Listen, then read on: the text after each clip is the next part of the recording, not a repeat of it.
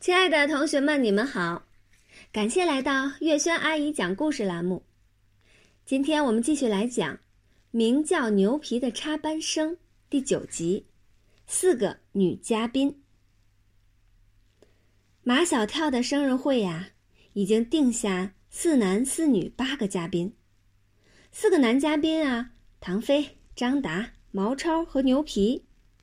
四个女嘉宾呀，是夏林果、陆曼曼、安琪儿和杜真子。四个女嘉宾除了安琪儿、夏林果、陆曼曼和杜真子啊，都让马小跳费了不少周折。夏林果是马小跳最想邀请的，他却不敢去对夏林果说。有好几次，他都走到夏林果的跟前了，可还是开不了口。在这种时候，他挺瞧不起自己的。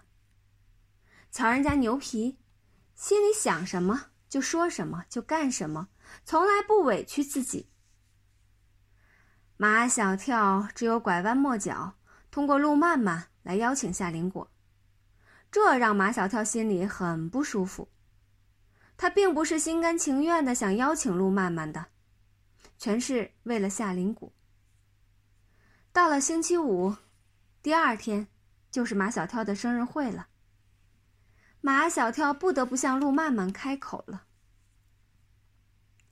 中午放学时，马小跳一边收拾书包，一边对他的同桌陆曼曼说：“啊，明天是我的生日。”陆曼曼也在收拾书包，他眼睛都不看马小跳，只说了一句：“祝你生日快乐。”我想请你去参加我的生日会。对于马小跳的邀请啊，陆曼曼并不惊讶。他俩那种冤家死对头的关系最近有所改善，是因为秦老师住院。马小跳去医院向秦老师保证，他一定管好自己。那段时间呀，马小跳果然把自己管得很好，而陆曼曼也不能向秦老师告状了，所以他和马小跳相安无事。陆曼曼故作矜持地问马小跳：“你都请谁参加你的生日会啊？”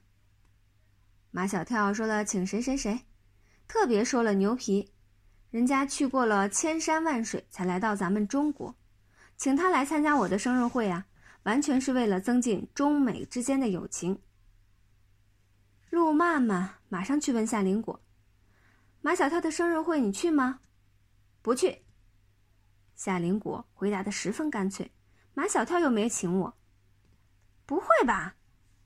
陆曼曼惊讶极了，“他都请我了，怎么会不请你呢？”陆曼曼暗暗得意，在班上啊，陆曼曼认为唯一可以成为他竞争对手的人，便是夏林果了。表面上他和夏林果是一对好朋友，心里却是嫉妒他的，嫉妒他是大队委。嫉妒他成绩好，嫉妒他在全校的知名度，尤其嫉妒的是他在马小跳心目中的至高无上的地位。而他陆曼曼，却是马小跳的同桌冤家。下午，陆曼曼告诉马小跳，人家夏林果不去你的生日会，他说你没请他。如果夏林果都不来，这个生日会。还有什么意思呢？看着马小跳沮丧的样子，陆曼曼想逗逗马小跳。如果你求我，我可以帮你去请夏林果啊。马小跳从来没求过陆曼曼，有很多次，如果他肯求陆曼曼，陆曼曼是可以不向秦老师告他状的。可是马小跳宁愿他去告他的状。也坚决不求他。然而这一次，马小跳为了夏林果求他了，这又让陆曼曼心里很不是滋味心里很不是滋味的陆曼曼呀，去帮马小跳邀请夏林果，但传递给夏林果的意思呢，并不是马小跳多么想请夏林果去参加他的生日会，而是这个生日会是为了牛皮面开的。因为牛皮要亲手烤一个巧克力杏仁蛋糕，作为生日礼物送给马小跳，这涉及中美两国儿童之间的友情。作为学校的大队委，夏林果不去的话，那国际影响多不好啊！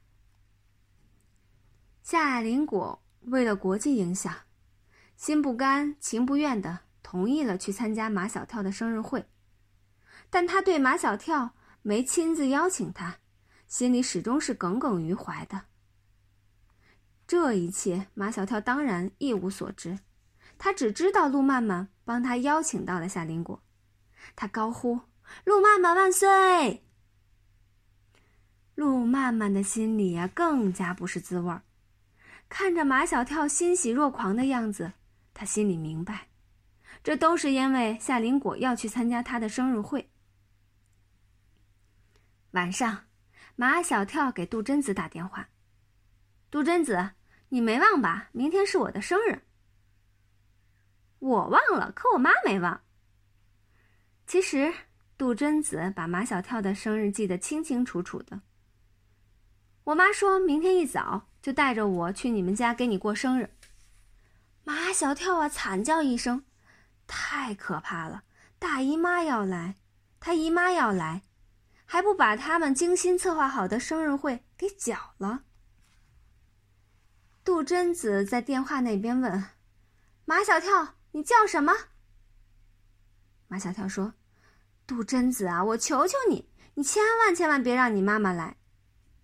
杜真子说：“你不让我妈去，我妈也不让我去。”马小跳说：“杜真子，你可千万要来，这可是这次你可是这次的生日会的主角。”杜真子说：“奇怪了，你的生日凭什么我是主角？”